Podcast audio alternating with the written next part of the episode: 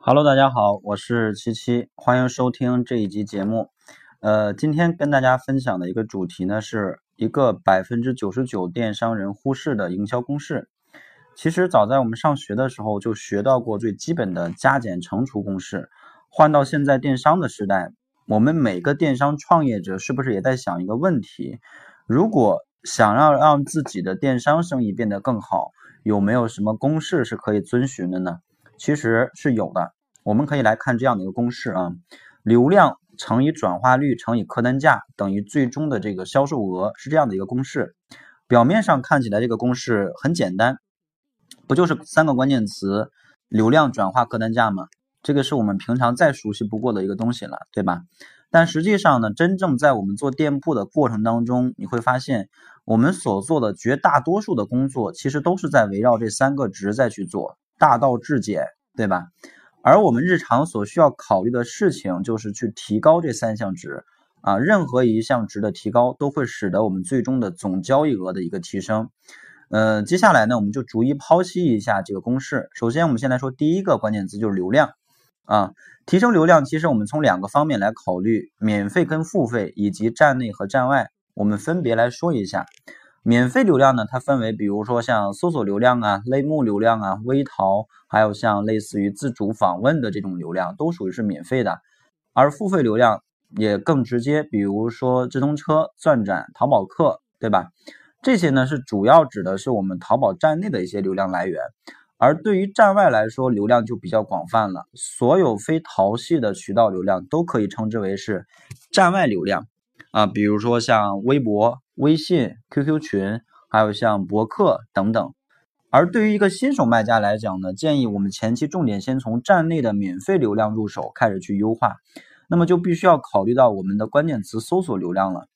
呃，那么我们在优化自己的宝贝标题的时候，就一定要注意，千万不要去复制同行卖的好的宝贝标题，因为很多人错误的认为同款它只要销量高，标题就一定非常好。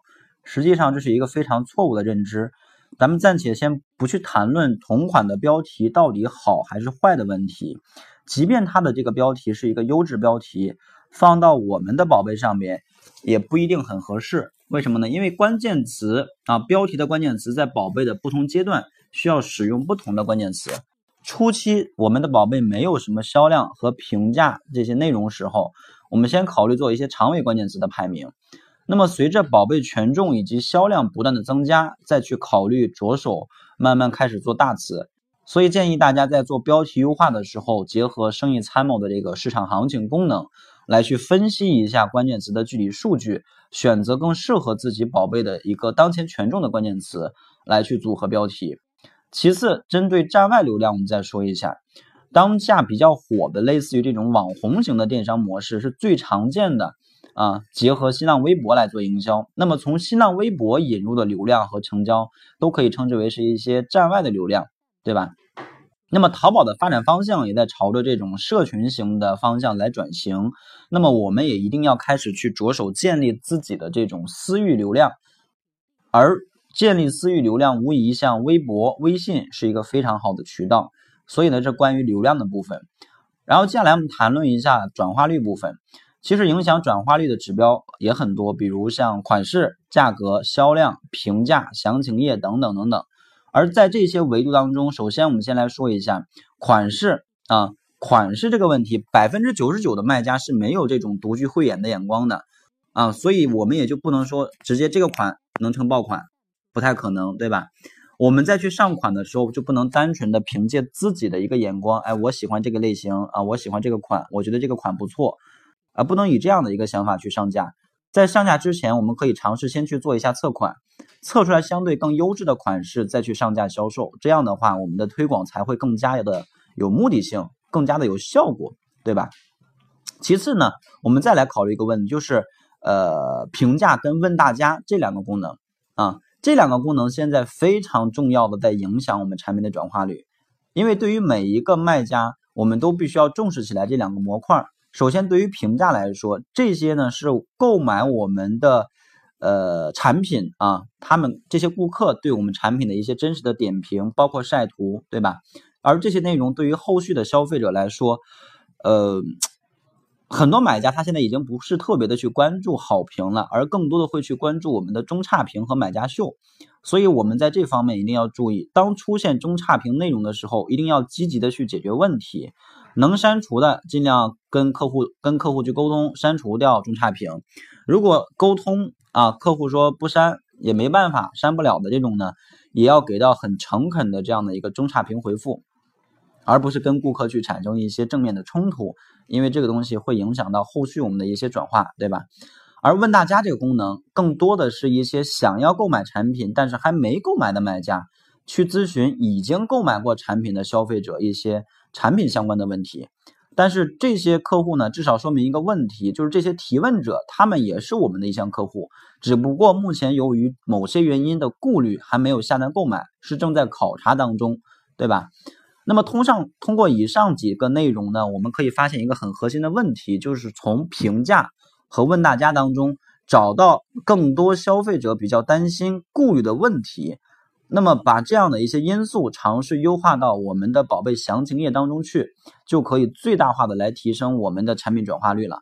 啊，因为详情页最核心的呃目的只有两个：展示产品和解决问题，对吧？但是呢，我发现绝大多数的同学，店铺里边的这个详情页仅仅是做到了展示产品而已，所以转化率可能也就比较低了。所以这第二个关键词叫转化。我们来谈第三个关键词叫客单价。现在电商渠道流量的价格呢越来越贵，如何最大化的来利用和挖掘流量的价值，成为了每一个卖家都必学的功课。如何让顾客进入到我的店铺，不仅仅是下单购买，而且还能够一次性买的更多呢？这个可能是很多人想的一个问题了啊，比如说，我们会看到一些店铺会在店铺里边去搞一些类似于像包邮啊，或者满多少件包邮啊，满多少件打几折呀，等等等等这样的一些呃一些活动，对吧？那么当顾客去逛这样的一些店铺的时候，看到这样的一些促销和优惠信息，就会去考虑，哎，假如说我现在买两件啊是十块钱，但是这个店铺呢，他说十五块钱包邮。那我再多挑三四块钱或者四五块钱的东西，不就能包邮了吗？凑够十五块钱就能包邮了。诸如此类的这种活动，其实我们在双十一、双十二这种全网的大促节日当中，经常会见到。而且作为消费者的，我们也心甘情愿的会去入坑，对吧？就会心甘情愿的去上这些当，当然是带引号的这个上当啊。其实我们仔细的想一下，都能想明白。如果我们想要去提升店铺的客单价，让客户一次性买的更多的话，除了产品的本质确实能够吸引顾客之外，更重要的是什么？更重要的是我们有没有促销力度啊？有没有促销力度？以及更重要的是什么？是你能不能够让买家感受到超值以及占便宜？为什么呢？因为占便宜是消费者普遍的一个心理需求。客户来线上买东西，不再是像。五六年前、七八年前的淘宝一样，是为了买便宜，而现在是为了占便宜，以及超值、性价比这样的一些因素，对吧？所以我们的这些促销活动，呃，能够最大化的去让客户感觉到值与便宜啊，占便宜这样的一个心态，对吧？